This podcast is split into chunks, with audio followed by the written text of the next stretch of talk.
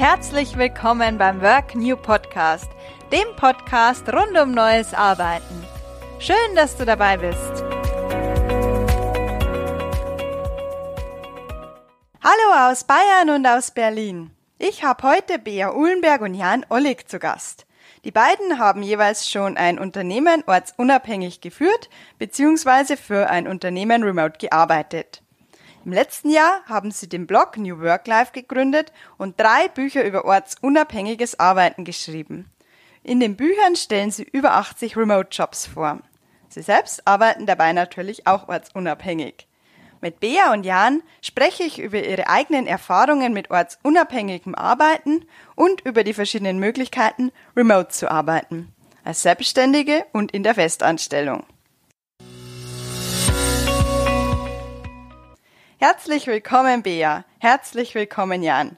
Erzählt uns doch einmal, wie ihr zu New Work Life und den Büchern gekommen seid. Ja, danke, dass wir hier sein dürfen, Christine, für die Einladung. Ja, hallo, vielen Dank, dass wir da sein dürfen. Ja, wir, wir haben äh, quasi ähm, begonnen, remote zu arbeiten 2015, also ich zumindest. Und äh, zwar habe ich damals mich selbstständig gemacht mit einem Partner zusammen. Äh, wir haben eine Unternehmensberatung mit dem Schwerpunkt Pricing äh, aufgemacht und ähm, hatten von vornherein beschlossen, dass wir uns so aufstellen, dass jeder dort leben und eigentlich auch arbeiten kann, wo er sich wohlfühlt weil ja, wir sowieso schon an unterschiedlichen Orten gewohnt hatten mhm. und jetzt da nicht die Notwendigkeit sahen zu sagen, okay, wir müssen in München, Köln, Hamburg oder so und dann mit großem Office da am Start sein und unsere Mitarbeiter müssen da auch sein, sondern wir haben halt gesagt, so, nee, kann jeder das machen, was er will und das war halt auch insofern vorteilhaft, äh, dass dann ähm, auch Leute für uns gearbeitet haben, die nicht äh, ja, in unmittelbarer Nähe zu uns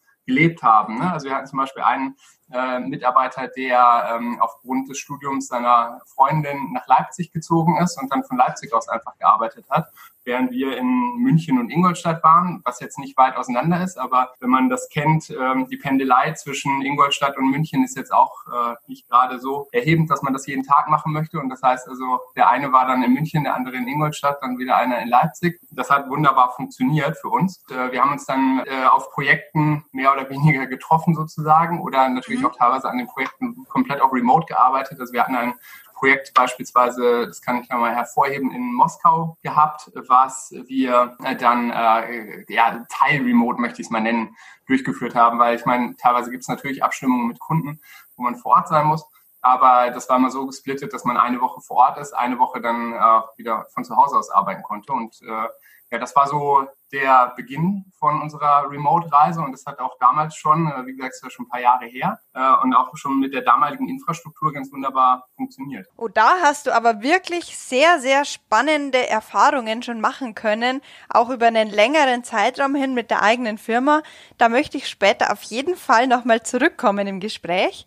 Bevor wir da jetzt aber einsteigen, würde ich gerne noch wissen, Bea, wie war es denn bei dir? Ja, also äh, ich bin auf Umwegen tatsächlich zum ortsunabhängigen Arbeiten gekommen. Ich habe einen Hintergrund im Finanzwesen und habe ähm, einige Zeit in Süddeutschland für einen großen Konzern gearbeitet und habe mich da auch so ein bisschen dann hochgearbeitet, schön die Karriereleiter, bis ich dann irgendwann gemerkt habe, oh, das ist es nicht.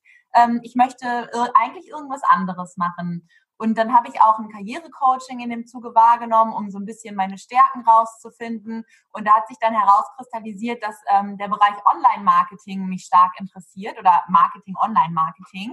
Und äh, meine Eltern hatten zu der Zeit ein äh, Unternehmen im, im Baugewerbe und waren aber in NRW. Und ich war quasi in Ingolstadt in Bayern.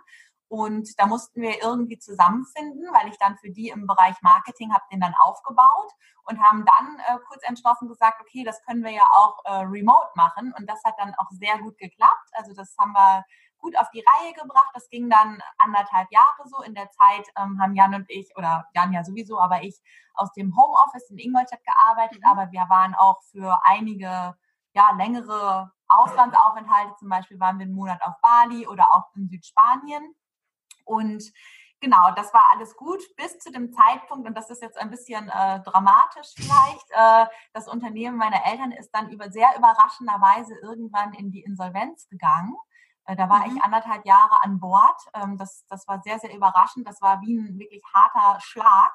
Äh, insbesondere vor dem Hintergrund, dass meine Eltern immer eigentlich auch gerne reisen wollten und ähm, ja auch längere Zeiten immer im Ausland verbracht haben und dann aber letzten Endes ihre Bedürfnisse immer hinter die des Unternehmens gestellt haben, weil sie dafür halt dachten oder ja vor Ort sein zu müssen. Mhm. Und mhm. diese Insolvenz, das war dann für mich ähm, so ein harter Cut, wo ich gesagt habe, oh, das muss bei Jan und mir wirklich ähm, anders laufen. Also wir mhm. möchten uns auf gar keinen Fall irgendwo an eine Sache binden, die uns ähm, an irgendeinen Ort fesselt.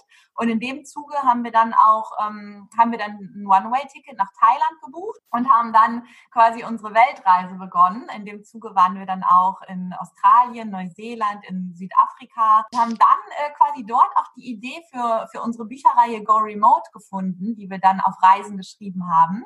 Äh, weil wir oft aus Coworking Spaces gearbeitet haben und in den Coworking Spaces haben wir viele Leute getroffen. Das kennst du ja vielleicht auch. Die haben auch den Wunsch, ortsunabhängig mhm. zu arbeiten, aber wissen nicht so genau, mit welchen Berufen das eigentlich alles so möglich ist und wie sie Geld verdienen können. Viele machen dann ja auch so Jobs, wie zum Beispiel Sprachlehrer oder, oder andere Jobs, wo die jetzt quasi, ja, wo man sich schon seinen Lebensunterhalt mit finanzieren kann, aber die jetzt, womit man jetzt nicht reich wird. Mhm. Und das ist insbesondere schade, wenn man eine sehr gute Ausbildung hat. Ich sag mal, wenn du jetzt zum Beispiel Steuerberater oder irgendwas anderes bist, wo du langjährig quasi eine Ausbildung für gemacht hast, äh, dann das als einzige Option zu sehen, sozusagen ortsunabhängig zu arbeiten. Lange Rede, kurzer Sinn. Das war letzten Endes so ein bisschen der Impuls, wo wir gesagt haben, Moment mal, es muss doch auch noch andere Möglichkeiten geben äh, und Jobs, in denen man ortsunabhängig arbeiten kann. Und da sind wir angefangen, dann das Buch zu schreiben. Und in dem Zuge ist dann auch unser Blog New Work Life stande gekommen. Da habt ihr wirklich beide einen sehr individuellen Weg hinter euch mit Remote-Arbeit,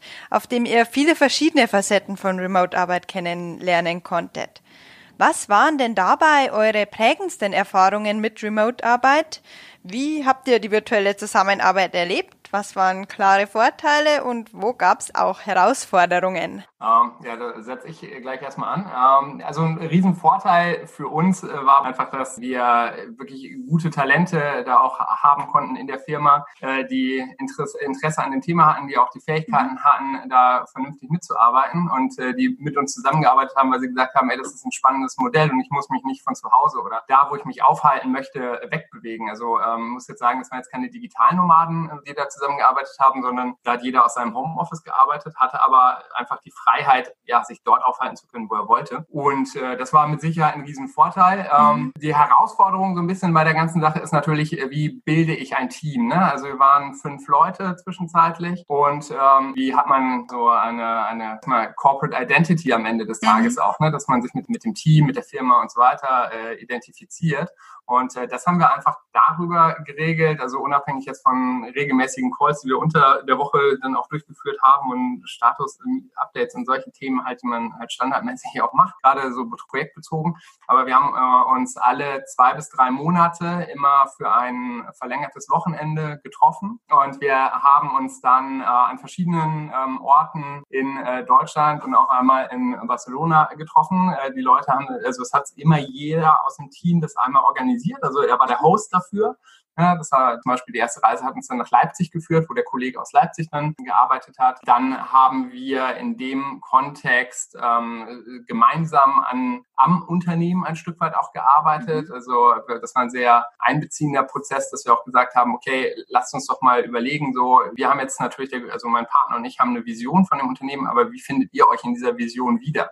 Mhm. Ja, und wie wollen wir gemeinsam die Mission äh, definieren etc. Und haben halt das sehr partizipativ, möchte ich es mal nennen, ähm, mhm. gemacht. Äh, dann natürlich aber auch äh, ja, gut gegessen und getrunken bei der Gelegenheit und äh, auch noch äh, ja, teambildende Maßnahmen eingebaut. Bei der ersten Veranstaltung sind wir dann halt in einen, einen Escape Room gegangen und haben dann versucht rauszukommen oder so. Oder wir haben dann später im Sommer irgendwie, als wir in Hamburg waren, Floß gebaut und solche Sachen halt gemacht. So haben wir das Team zusammengeführt und zusammengehalten.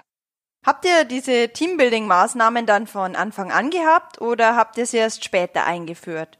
Und wenn ihr es erst später eingeführt habt, habt ihr dann einen Unterschied gemerkt zwischen davor und danach? Mm, also wir, wir haben das von vornherein so aufgesetzt, äh, dass, dass wir diese Treffen haben. Also wir haben, äh, also es ist nicht, dass wir zuerst gesagt haben, ja, wir fangen mal an zu arbeiten und gucken, wie es läuft. Und dann mhm. haben wir festgestellt, oh, läuft nicht und jetzt lass uns doch mal treffen, sondern es war quasi so in der DNA des Unternehmens drin. Also mhm. wir haben uns da recht äh, kurz nach der Gründung dann ähm, schon das erste Mal getroffen und das dann halt immer weiter fortgeführt.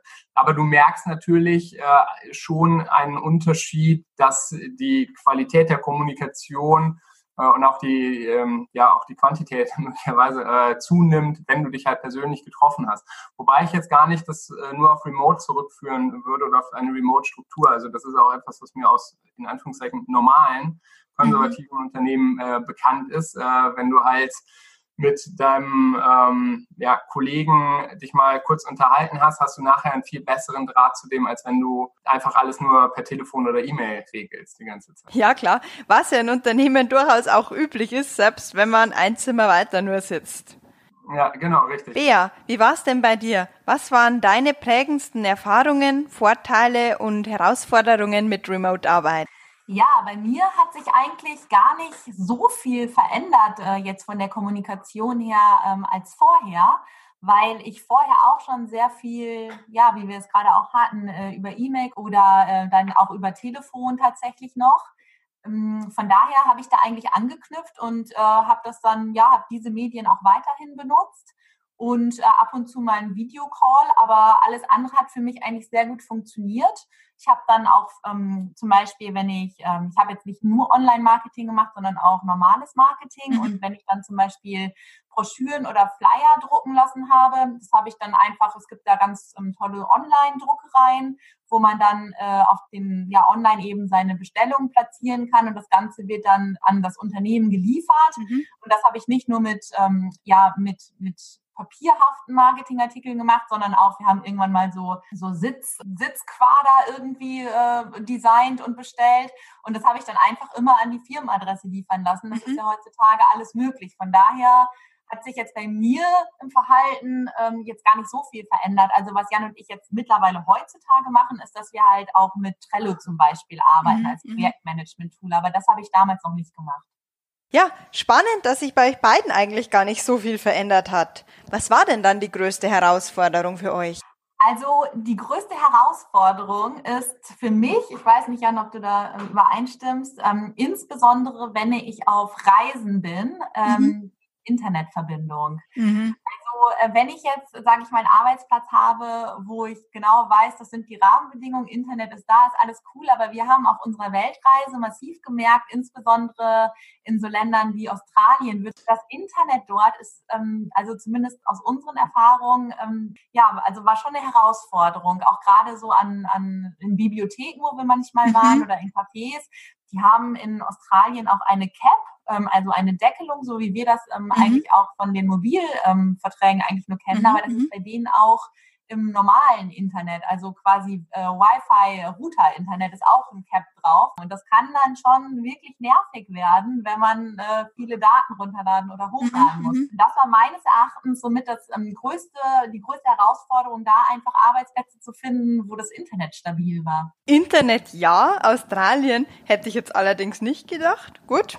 Äh, Jan, was war für dich die größte Herausforderung? Zusammenarbeit mit anderen Unternehmen. Ne? Also, wenn ich jetzt also menschlich zusammenarbeite, jetzt in meinem Team oder da zusammengearbeitet habe, da war es halt so, wir waren von vornherein remote aufgestellt, da wusste jeder, worauf er sich eingelassen mhm. hat. Wenn du jetzt aber als Berater mit Firmen zusammenarbeitest, ist es häufig so, dass die tatsächlich noch nicht mal, es geht nicht um das Verständnis, aber teilweise noch niemals über die technische Infrastruktur verfügen, um mit dir remote zu arbeiten. Also das ist halt wirklich für mich immer wieder äh, schockierend zu sehen, dass ich mit äh, großen mittelständischen Unternehmen oder Konzernen zusammenarbeite und dann ähm, sehe, wie die Leute mit äh, Stift und Zettel durch die Gegend laufen oder ähm, auch sagen so, ja, nee, im Skype können wir nicht machen, weil wir haben keinen Skype-Account oder Kamera oder solche Themen halt. Ne? Das ist halt das, ja, was, was ich äh, am interessantesten finde und wo da für mich tatsächlich äh, eher die größeren Herausforderungen liegen. Jetzt haben wir zwei offene Herausforderungen. Zum einen die Internetverbindung, wenn ihr selbst remote arbeitet und zum anderen die fehlende Technik bei Firmen, mit denen ihr remote zusammenarbeitet. Wie habt ihr das jeweils gelöst? Also was das Internetproblem anbelangt, war es so, dass wir, wenn wir zum Beispiel auf Reisen eine Unterkunft ähm, recherchiert haben, haben wir immer als mit als erste Frage war immer, wie ist denn das Internet? Und wir haben uns dann teilweise auch, es gibt ja auch schöne Apps fürs Handy, mhm. äh, die heißen dann sowas wie Speedtest und etc. Und da kann man die Verbindung oder ja die den Speed vom Internet testen und dann kann man die Hosts fragen, ob die sich vielleicht die App runterladen und dann Screenshot einfach schicken, weil dann kann man sehen, wie wie gut, also wie viel mhm. äh, MB tatsächlich die Leitung hat. Das ist ähm, ein, ein, eine Sache, die wir gemacht haben. Und die andere ist, dass man eben ja, nicht, nicht ganz so häufig, wenn man einmal einen guten Platz gefunden hat, wo das Internet stabil ist, dass man dann nicht sagt, okay, morgen gehe ich jetzt woanders hin. Oh, auf gar keinen Fall. Genau, dann würde man immer wieder halt oder halt verstärkt an den Platz zurückgehen und einfach sich darauf verlassen, dass das Internet dort gut ist, weil das haben wir auch eine Zeit lang gemacht, dass man, man will ja dann auch vielleicht ähm, andere Orte sehen oder andere Cafés ausprobieren oder wie auch immer, aber das führte dann bei uns wirklich zunehmend zu Frustration, dass wir dann lieber auf Nummer gegangen sind. Ja, und jetzt bin ich noch super gespannt, wie du, Jan, die Unternehmen dann zur digitalen Kollaboration bringst. Ja, also ich meine, die arbeiten schon am Computer, ne? aber äh, was, was so Kollaboration angeht, wird es dann teilweise wirklich eng. Und ähm, ja, das ist so ein bisschen auch ein Erziehungsauftrag, den ich da sehe, äh, dass ähm, äh, man den Menschen dann einfach erklärt, okay, du kannst halt äh, verschiedene Tools auch nutzen und einen Bildschirm teilen beispielsweise. Mhm. Ne? Also selbst das sind ähm, ist Wissen, was nicht immer vorhanden ist. Und das ist noch nicht mal eine Altersfrage. Also das hatte ich äh, jetzt äh, die Tage erst noch äh, erfahren dürfen, dass ähm, ja so Tools wie Teamviewer oder auch Zoom oder so gar nicht ähm, da präsent sind. Und mhm. ja, dann laden sie sich das halt auch durchaus schon mal runter und dann funktioniert es auch wieder. Ne? Also äh, auf einem digitalen Whiteboard beispielsweise arbeiten kann. Aber es ist halt schon ähm, ja, teilweise dann etwas herausfordernd und auch immer wieder spannend zu sehen, was einem da begegnet. Aber total spannend, dass jetzt in deinem Fall du dann auch die Remote-Arbeit in die Unternehmen trägst. Ja, ja, de definitiv, definitiv. Ja, ich muss auch sagen, äh, wenn du mit Einzelpersonen äh, zusammenarbeitest, ist es sicherlich auch nochmal ganz ein anderes Thema, ähm, weil ich mache auch also Beratung für Freelancer oder auch für Startups und die sind da auch wesentlich flexibler, ne, als wenn ich jetzt mit, mhm mit einem Konzern arbeite. Ne? Das muss man auch sagen, weil die sagen halt so, ja, okay, wie wir es machen, ist mir fast schon egal. Hauptsache, ähm, wir, wir kriegen eine Lösung hin. Größere Unternehmen, dem muss man halt noch die Vorteile einfach mal erörtern und äh, die, weil die halt noch so präsenzgetrieben auch einfach sind. Ja, das kann ich mir gut vorstellen, dass die Einzelpersonen da leichter mitzunehmen sind als die Unternehmen. Jetzt würde ich an der Stelle gerne einen Cut machen und einen Themenwechsel einleiten und zwar hin zu euren Büchern, dem Projekt New Work Life und ich bin gespannt, was es damit auf sich hat. Ja, sehr gerne. Also New Work Life ist ein Blog, den wir gestartet haben, parallel zu unserer Buchreihe Go Remote, die im November auf den Markt gekommen mhm. ist. Die haben wir zusammen mit einem kleinen Verlag, also der Wenn nicht jetzt Verlag, geschrieben. Und das ist im Prinzip so ein kleiner Indie-Verlag, sage ich mal, der sich mhm. auf so Aussteigergeschichten und so besondere Lebensmodelle spezialisiert hat. Und da mhm. fällt eben auch dieses ganze äh, Remote-Thema rein und ortsunabhängiges Arbeiten. Und äh, genau, also der Blog ist halt eben ähm, daher entstanden und ähm, da ja, bloggen wir eben fleißig drauf. Und momentan ist der Fokus so ein bisschen, also klar, ortsunabhängiges Arbeiten, aber wir wollen auch verstärkt in die Richtung ortsunabhängiges Arbeiten in Festanstellung, mhm. weil wir gemerkt haben, dass das in Deutschland noch ein Thema ist, was wenig bekannt ist, wo aber eine große Nachfrage ist, weil viele Menschen den Wunsch haben, selbstbestimmt und flexibel arbeiten ähm, zu wollen. Das muss nicht unbedingt immer mit ähm, ja, Reisen oder dem digitalen Nomadentum einhergehen, sondern kann auch ganz simpel einfach sein, ich bekomme ein Kind oder ich ähm, ha oder ja, ich habe ein Kind, wir sind eine Familie, ich möchte mehr Zeit mit meiner Familie verbringen, ich möchte gerne aus dem Homeoffice arbeiten. Das würde ja auch schon da reinfallen. Und da sind viele Unternehmen in Deutschland, noch relativ rückständig. Also das mhm. ist ein neues Modell für die Unternehmen, was sie nicht kennen. Und ähm, wir haben auch in großen Konzernen Freunde, da heißt es dann, ja, wir haben Homeoffice-Regelungen, aber da muss man das dann halt kompliziert beantragen mhm. erst, dann muss man Erlaubnis fragen. Und wir wissen alle, dass solche Prozesse dann letztlich dazu führen, dass man es dann doch nicht macht, weil es einfach nicht so in der Unternehmenskultur verankert ist. Und da haben wir uns eben auch zur Aufgabe gemacht, dieses Thema weiter voranzupushen. Und wir führen da derzeit auch Interviews mit verschiedenen ja, Remote-Unternehmen. Wir haben jetzt gerade mit dem ähm, Jonas Spengler zum Beispiel von der Firma Komoot gesprochen, mhm. die seit Anfang 2017 komplett auf Remote äh, mit einem äh, 40-köpfigen Team umgestellt hat. Die wollen bis Ende 2019 auf 70 Mitarbeiter wachsen. Mhm. Und äh, ja, das ist sehr spannend, was sich da tut und wie diese Unternehmen sich strukturieren und letztlich dann auch ähm, ja, sich organisieren. Ja, jetzt haben wir zwei Themen, die Bücher und die Remote-Festanstellung. Könnt ihr erst noch ein bisschen mehr über die Bücher erzählen, bevor wir uns dann der Remote-Anstellung zuwenden? Und ja, ihr habt ja in den Büchern über 80 Jobprofile für Jobs, die man ortsunabhängig machen kann. Welche sind es zum Beispiel und was hat euch dabei am meisten überrascht? Das, das Spannende ist, ähm, dass das äh, wirklich sehr viele Berufe sind, von denen wir auch gar nicht gedacht hätten, dass das überhaupt äh, remote funktioniert. Ne? Also wenn ich jetzt so an den ähm, Radiologen denke, äh, wo man nicht als erstes drauf kommt und sagt so, ey, okay, als Radiologe kann ich ortsunabhängig arbeiten. Ähm, Wie funktioniert sich, das? Ja, genau, wenn man sich mit dem unterhält, äh, dann, dann merkt man so, ja, okay, eigentlich hat er recht, das geht wunderbar, weil der guckt sich ja in Anführungszeichen jetzt mal sehr salopp ausgedrückt eh nur die Bilder an. Und ob er das jetzt in seiner Praxis macht oder ähm, äh, zu Hause, äh, ist ja völlig äh, egal. Mhm. Äh, und die Informationen, die er da aus, den, äh, aus der Analyse der Bilder herauszieht, die kann er ja auch telefonisch oder per Videocall teilen. Ne? Ähm, das ist sicherlich nicht das Thema. Also den fand ich persönlich zum Beispiel sehr spannend. Genau, und darüber hinaus haben wir noch jede Menge weitere Berufe, die äh, sehr spannend waren. Wir haben zum Beispiel auch den Entwicklungsingenieur, also mhm. Menschen, die neue Produkte entwickeln. Und das gehört ja nicht, da gehört ja nicht nur die Idee dazu, sondern auch, ja, wie setze ich das technisch um? Ne? Da werden ja dann auch so technische Zeichnungen angefertigt, da werden Kalkulationen durchgeführt und dann werden zum Beispiel Prototypen auch entwickelt, bis das Ganze dann letztlich vielleicht in eine Serienfertigung äh, reinkommt. Und da haben wir einen spannenden Interviewpartner, Jason, gefunden, der das Ganze, der ist selber digitaler Nomade und kommt aus Kanada und der mhm. das äh, komplett ortsunabhängig aufgesetzt hat, dieses Modell. Der arbeitet mit Freelancern aus der ganzen Welt und bietet Leuten wirklich an, hey, wenn ihr das Produkt nachher, keine Ahnung, wenn ihr das gewerblich machen wollt und wirklich eine Serien, so Massenproduktion machen wollt, das kann ich für euch unternehmen. Das fanden Jan und ich sehr, sehr inspirierend mhm. und wirklich mega krass. Ähm, und was anderes ist auch, hm, das ist zum Beispiel, ähm, ja, wir haben auch eine Stylistin zum Beispiel dabei, die ihren Service online anbietet, wo man auch sagen würde, wie geht das denn? Und wie stylt und, sie die Leute dann? Ja, genau, das ist total interessant. Also die hat halt ihre Tools so aufgesetzt, dass sie sich zum Beispiel dann Bilder von den Leuten zuschicken lässt und auch dann eben so die äh, Bodymaße mhm. und ähm, einige Angaben zur Person.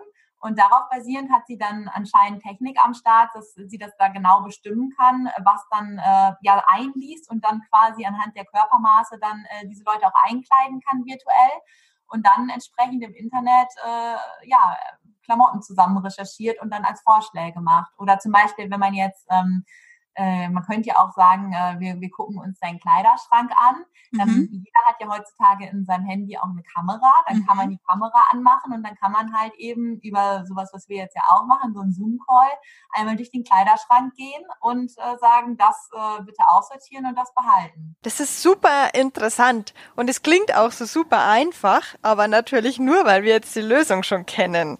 Wie wird es denn von den Kunden angenommen? Ja, genau. Also da gibt es mittlerweile, ähm, also wir haben uns auch, wir sind sehr international ausgerichtet. Also wir haben mit sehr vielen Amerikanern auch gesprochen, weil mhm. wir das Gefühl haben, dass der amerikanische Markt da auch schon ein bisschen weiter ist als wir. Und äh, wir waren selber auch total fasziniert von dem, was alles möglich ist. Das sind halt so innere, weiß ich auch nicht, Beschränkungen, die man so in seinem Denken hat, weil das alles noch so neu ist, das Thema. Aber zum Beispiel auch in Amerika, da gibt es eine, die nennen wir auch in unserem Buch, jetzt nageln wir nicht fest, aber da gibt es zum Beispiel auch eine App, mhm. ähm, ja, für so psychologische Services. Ne? Also da kann ich äh, mir halt äh, on demand, äh, kann ich da mit einem Psychologen sprechen. Ja, wenn ich mhm. jetzt irgendwie so äh, mentale Probleme habe oder so, ähm, so ähm, quasi Anti-Suizid oder so. Es gibt ja so, wenn man da wirklich ähm, betroffen ist, ähm, das sind ja auch Risikopatienten, äh, sage ich mal. Und wenn die jetzt akuten Bedarf haben, da mit jemandem zu sprechen, da kann man sich über die App dann halt eben mit so einem Psychologen verbinden lassen. Und alleine, dass es sowas gibt, das ist wie so ein Marktplatz für Psychologen, wo sich dann eben die Psychologen mit dem Patienten mieten und äh, dann eben online ähm, Hilfe erhalten. Sehr, sehr spannend zu sehen, wie sich da letztlich alles auch ins Internet verlagern lässt. Auf der anderen Seite, der Gedanke kommt mir jetzt gerade bei eurer Schilderung, leben wir dann irgendwann nur noch im Laptop? Und was sagen eure Interviewten dazu? Ja, das ist tatsächlich ein sehr interessanter Gedanke und ähm, natürlich verbringst du sehr viel Zeit äh, vor deinem Rechner, ne? ähm, was sicherlich auch nochmal dadurch ähm, zustande kommt, dass du weniger, ich nenne es mal natürliche Ablenkung hast, ne? als wenn du jetzt in einem Büro arbeitest mit, mit Kollegen. Und äh, das, das, das ist sehr interessant. Also sowohl, das merken wir so für uns selbst, dass wir halt äh, ja auch einfach unsere Pausen einbauen müssen damit mhm. äh, wir ja einfach mal auch vom Bildschirm wegkommen, mhm. sozusagen. Mhm. Ähm, und äh, dann äh, zum anderen aber auch äh, die Menschen, mit denen wir die Interviews geführt haben, die das auch ähm, berichten, dass sie dann sagen, ja gut, äh, ich muss mir halt wirklich ähm, ja, treffen mit Freunden, äh, organisieren oder ich suche mir Veranstaltungen raus, damit ich auch aus dem Haus gehe, damit ich auch mhm. äh, ja was anderes mache als arbeiten, so nach dem Motto, oder vom, nur vom Bildschirm hänge, aber einfach um mal noch rauszugehen. Und was da auch nochmal ganz interessant ist, ist, äh, was wir jetzt so aus den Interviews mit äh, Remote-Arbeitgebern mitgenommen haben, ist, das ist eigentlich ein, ein ich glaube, viele Unternehmen würden jetzt denken, so, das kann ich mir gar nicht vorstellen. Aber äh, die gehen halt hin und äh, sagen, wir bauen absichtlich quasi Ineffizienzen ein mhm. in, in, den Arbeitstag unserer Mitarbeiter, weil wir so effizient sind, weil wir die ganze Zeit so hart arbeiten, weil das alles so durch die Digitalität so durchgetaktet ist und man halt nicht irgendwie diese Störfaktoren hat, so, ne? Äh, so dass wir halt schon hingehen und sagen, okay, ähm, wir würfeln das durcheinander und ähm, bringen halt unsere Mitarbeiter immer paarweise zusammen, dass sie sich halt einmal die Woche für eine halbe Stunde auf einem äh, virtuellen Kaffee treffen sozusagen und sowas halt. Ne? Und das äh, fanden wir persönlich sehr, sehr spannend. Ne? War das auch das, was du mit den Ineffizienzen meintest? Richtig, richtig, richtig, genau. Also ja, weil normalerweise, wenn du jetzt äh, so aus der Corporate-Welt äh, kennt man es, ne? Man geht halt irgendwann, ja, holt sich den Kaffee aus der Kaffeeküche, dann steht da jemand und dann macht man ein bisschen Smalltalk. Mhm. Äh, und das hast du, wenn du so digital arbeitest und remote und verteilt arbeitest, hast du das mhm. eigentlich nicht. Und äh, die bauen, also kreieren das halt, ne? Also die bauen das halt nach. Und mhm. damit die Leute halt nicht einfach, ähm, ja, also damit sie auch quasi dazu gezwungen werden, sagen wir halt, okay, ja, Christine und Bea, ihr solltet jetzt mal einen Kaffee trinken mhm. miteinander. Ne? Euer Date ist Montag 11.30 Uhr, ihr habt eine halbe Stunde Zeit, tauscht euch doch mal aus. Ihr habt euch bestimmt auch privat was zu sagen. Das soll nicht um Arbeit gehen oder sonst was. Also ich meine, kann auch um die Arbeit gehen, aber einfach, dass die Leute in den Austausch kommen. Was natürlich auch wieder den Effekt hat, dass sie am Ende des Tages dadurch äh, das Teamgefühl wiederum mhm. auch mhm beeinflussen können. Ne? Jetzt sind wir ja wieder bei den Remote-Unternehmen angekommen und quasi schon fast bei der Remote-Festanstellung wieder. Habt ihr denn dazu auch Interviews für eure Buchreihe geführt mit Menschen, die eine Remote-Festanstellung haben? Wir haben auch neben den vielen Selbstständigen in unseren Büchern haben wir auch ein paar in Festanstellungen drin und da also zwei haben wir in den Berufen Data Scientist und Data Analyst von der Firma Automatic. Automatic mhm. ist äh, die Firma, die hinter WordPress steht. Und da haben wir einmal den Janir, das ist der Data Scientist, der ist eigentlich aus Israel, aber der wohnt in Australien. Mhm. Und die Firma Automatic ist ja irgendwo, ich weiß gar nicht, ob die überhaupt, da bin ich jetzt, also irgendwo werden sie ja gemeldet sein als Firma, mhm. aber sie sind gegründet worden in den USA.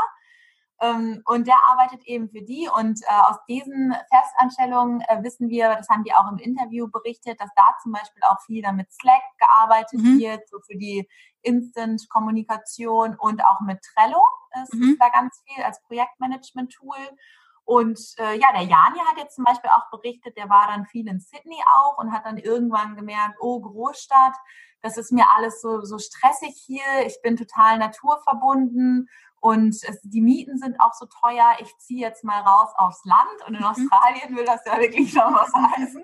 Also der wohnt jetzt, äh, ich weiß jetzt nicht genau mehr, wie der Ort heißt, aber in so einem ganz kleinen Ort.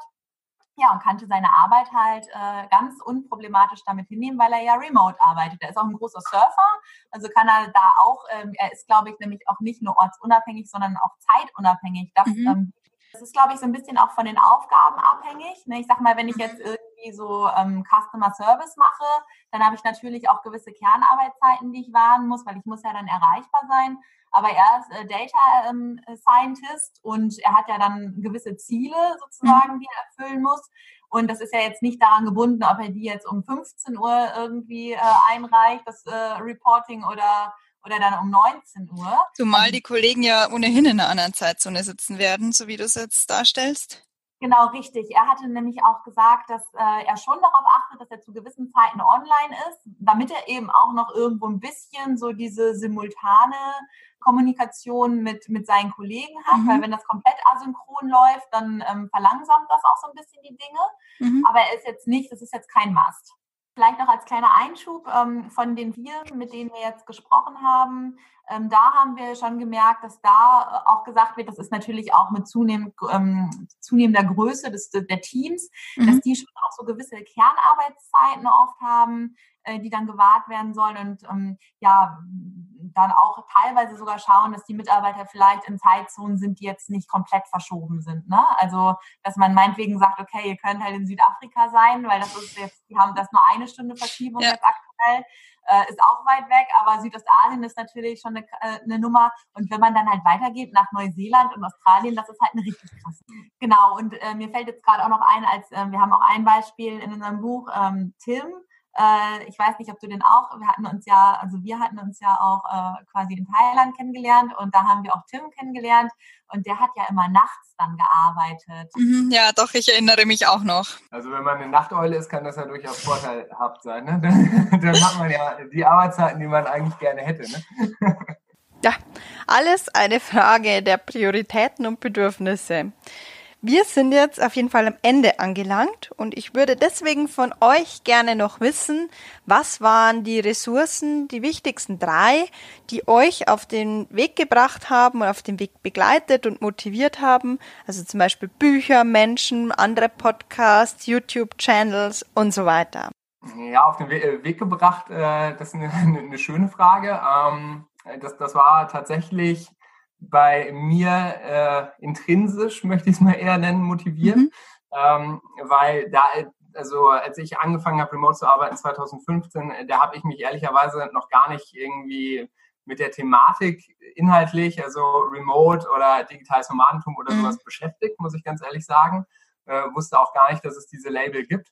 Ähm, hatte auch vorher in verschiedenen Jobs, die ich im Angestelltenverhältnis hatte, auch äh, oft sehr viele Freiheiten und äh, auch da schon mal während des Studiums quasi remote gearbeitet. Ähm, finde zum Beispiel also sehr inspirierend äh, das Buch äh, über Elon Musk beispielsweise. Mhm. Also ähm, das hat jetzt auch nichts mit Remote-Arbeiten zu tun, aber äh, was man was man dort aber heraus sehen kann, ist ähm, und das hat wiederum was mit Remote, ortsunabhängig Arbeiten zu tun, äh, ja, dass es nicht immer so total trivial ist, die Welt zu verändern, aber man muss es halt machen und ähm, damit es halt einen Fortschritt gibt. Ne? Und das ist halt wiederum aus meiner Erfahrung heraus, wenn man das sich jetzt anschaut, was ich vorhin auch meinte, im Kontext mit anderen Unternehmen zusammenarbeiten, mhm. ähm, ja, dass man da manchmal auch einfach äh, äh, Augen öffnen muss.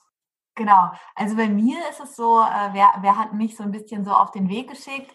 Ich habe damals, als ich den Job gekündigt hatte in einem Konzern, habe ich verstärkt quasi so auf Social Media und im Internet äh, ja dann so diesen ja, klassischen Influencern gefolgt. Also ich habe dann halt über den Bastian Barami von Office mhm. Flucht habe ich dann gelesen oder auch über die DNX mit Feli und Markus und bin darüber so ein bisschen quasi in das ganze Thema hat mich da angenähert und ähm, ja habe dann den Lifestyle mitverfolgt.